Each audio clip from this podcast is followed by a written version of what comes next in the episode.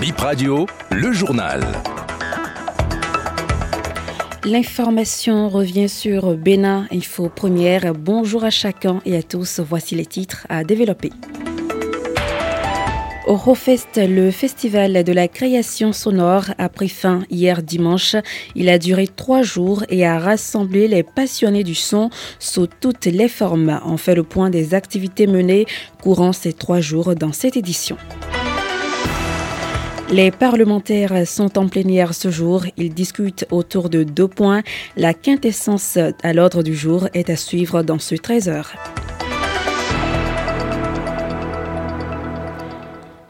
Hier de l'édition 2023 de Orofest, le festival de la création sonore africaine. Le festival a rassemblé trois jours durant les passionnés du son sous toutes les formes. Plus d'une centaine des festivaliers ont nourri leur curiosité en effectuant le déplacement sur l'Institut français. Héritage est le thème axe principal de cette édition. Sinato Saka, programmatrice du festival, fait un petit point de l'édition. Plusieurs choses à retenir quand même. Par exemple, l'importance de, de, travailler une communauté quand on veut se, se lancer euh, dans une euh, carrière artistique ou euh, musicale ou, ou liée au son. Ça, c'est quand même très important. Travailler sa communauté, notamment sur les réseaux sociaux. Et un autre moment qui a été très très fort pendant le festival, c'est évidemment l'avant-première d'écoute avec Sagbo Danielou, où vraiment il a une fois encore prouvé euh, qu'il était proche de la jeunesse. Je pense aussi que euh, un autre élément euh, très important, c'est la capacité, par exemple, des radios de toujours innover, de toujours rester, on va dire, informés sur les innovations technologiques qui ont cours aujourd'hui et qui bouleversent l'industrie sonore. Donc euh, c'est hyper important pour leur survie de pouvoir vraiment euh, continuer à suivre ces, ces actualités-là, travailler sur l'intelligence artificielle par exemple, pour toujours être plus près de leur public et conquérir aussi des jeunes publics. C'était un moment euh, très intéressant. Injonction de la Cour constitutionnelle pour les démocrates d'occuper les postes de secrétaire des commissions permanentes de l'Assemblée nationale. Les responsables du parti se sont réunis hier dimanche sans prendre une décision.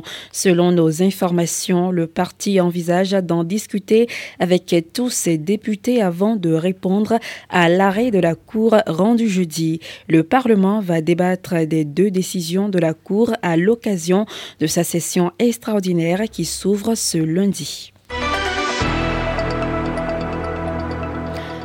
Alada, la jeunesse BR, unie de nouveau, ils se sont retrouvés le week-end écoulé pour mettre du ciment dans les fissures.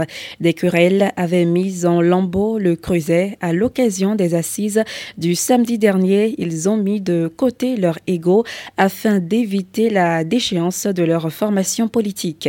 C'est leur première rencontre après les législatives de janvier 2023. Rogatien Onsa, membre du bureau de la section BR. Nous sommes en train de prévoir tout faire pour que les conseillers communaux à l'ADA puissent tenir le même langage. Cela pourra donner un coup de pouce au développement de notre commune. Puisque on était ensemble avec le maire, le deuxième adjoint maire, le président député Bernard et avec euh, plein de jeunes du parti, nous étions divisés, mais désormais je crois que ensemble nous allons essayer de trouver des points d'entente. Et la journée d'hier nous a permis de se revoir aussi, puisque depuis les élections de janvier passé, aucun d'entre nous ne nous sommes revus. Et je crois que désormais nous allons tout faire pour garder notre place de leader, notre place de majorité au sein de ce conseil. Nous allons tout faire pour que les fois à venir, qu'on nous dise pas que le BR avait pris par là. Nous comptons tout, toutefois garder la tête haute du sein du conseil communal de la A plus Bénin, la chaîne dédiée à la promotion de la culture et des sports du Bénin, démarre ses programmes mercredi 19 juillet prochain. Elle est la chaîne vitrine du Bénin sur ce bouquet. Trois ministres du gouvernement, Aurélie Adam Soulezoumarou, du numérique et de la digitalisation, Jean-Michel Abimbola, du tourisme, de la culture et des arts, et Oswald Omeki des sports vont présider la cérémonie de son officialisation. Le Bénin effectue ainsi son entrée dans la Ligue des pays ayant leur chaîne sur le bouquet Canal+. Suivez ici les attentes de quelques cotonois sur cette nouvelle chaîne.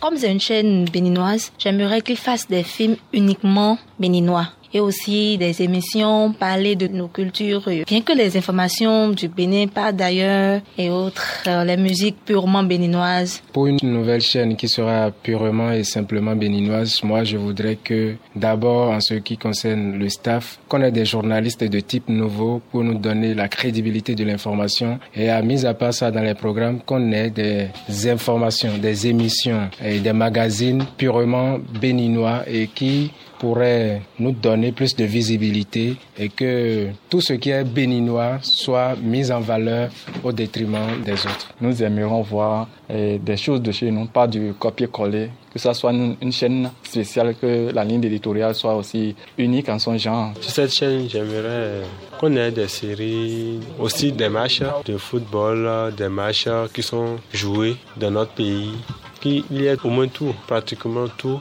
sur le pays, un peu aussi des choses qui viennent de l'extérieur. Moi, en tant que téléspectatrice, d'abord, je souhaiterais qu'on puisse passer des éléments purement béninois, que ce soit euh, musique, euh, tendances culturelles aussi, qu'on puisse nous faire passer tout cela, et que ce soit en mode made in Bénin, quoi. On se rend maintenant en Ukraine pour retrouver notre envoyé spécial dans ce pays en guerre depuis 16 mois. On ne sait pas encore quand s'achève cette guerre avec la Russie. Dans la capitale, les citoyens ukrainiens vaquent normalement à leurs occupations comme si de rien n'était. Détail avec Rachida Ousso à Kiev. Kiev s'étend sur une superficie de 827 km. À l'entrée de la ville, depuis la gare centrale du train, deux gratte-ciel défigurés attirent l'attention. Il s'agit de séquelles d'un missile, renseigne notre guide. L'image contraste avec le reste de la ville dans cette situation de guerre. On croirait voir une ville fantôme. Les rues sont pourtant bondées de personnes marchant en terrasse ou sur des places publiques prenant même des photos. Le trafic est dense en circulation avec des bouchons aux heures de pointe. Il y a quand même de temps à autre des alertes aux missiles qui emmènent la population à s'abriter dans des sous-sols comme ce fut le cas les 12 et 15 juillet dernier. Après, la vie reprend son cours normal. À Kiev, on circule en métro, en bus, en taxi, en vélo, en trottinette et surtout à pied. Côté architecture, vous y verrez des bâtiments datant du XIe siècle, des églises orthodoxes au style baroque, des édifices au style soviétique et aussi des buildings modernes. Christina Bordiach, guide touristique ukrainienne, évoque quelques incontournables de la capitale ukrainienne. La place Saint-Sophie, les cathédrales, la lourde grotte de Kiev. La place Saint-Sophie fait partie du patrimoine mondial de UNESCO. Ça a été construit en 11e siècle et euh, tous les murs ont des inscriptions dans plusieurs langues anciennes. Quand il n'y a pas de guerre, Kiev est devenu la capitale du tourisme gastronomique. Nous avons beaucoup de restaurants et de cafés, de très très bons marchés, mais avec de la qualité pour visiter des cafés, des restaurants et euh, les boîtes de nuit. Kiev, c'est une destination idéale. Kiev, c'est environ 2 millions d'habitants maintenant, plus de 3 millions avant la guerre. La ville est bâtie autour de deux collines, d'où ses nombreuses rues en pente. La monnaie ici, c'est la rivnia, environ 15 à 16 francs CFA, mais on la voit très peu parce que presque toutes les factures ici sont réglées par des moyens électroniques, le digital y est développé comme dans tout le pays. Les habitants n'ont plus besoin de circuler avec le permis de conduire physique par exemple. La version électronique dans leur téléphone suffit lors des contrôles. Rachida Oussou depuis Kiev, Bip Radio.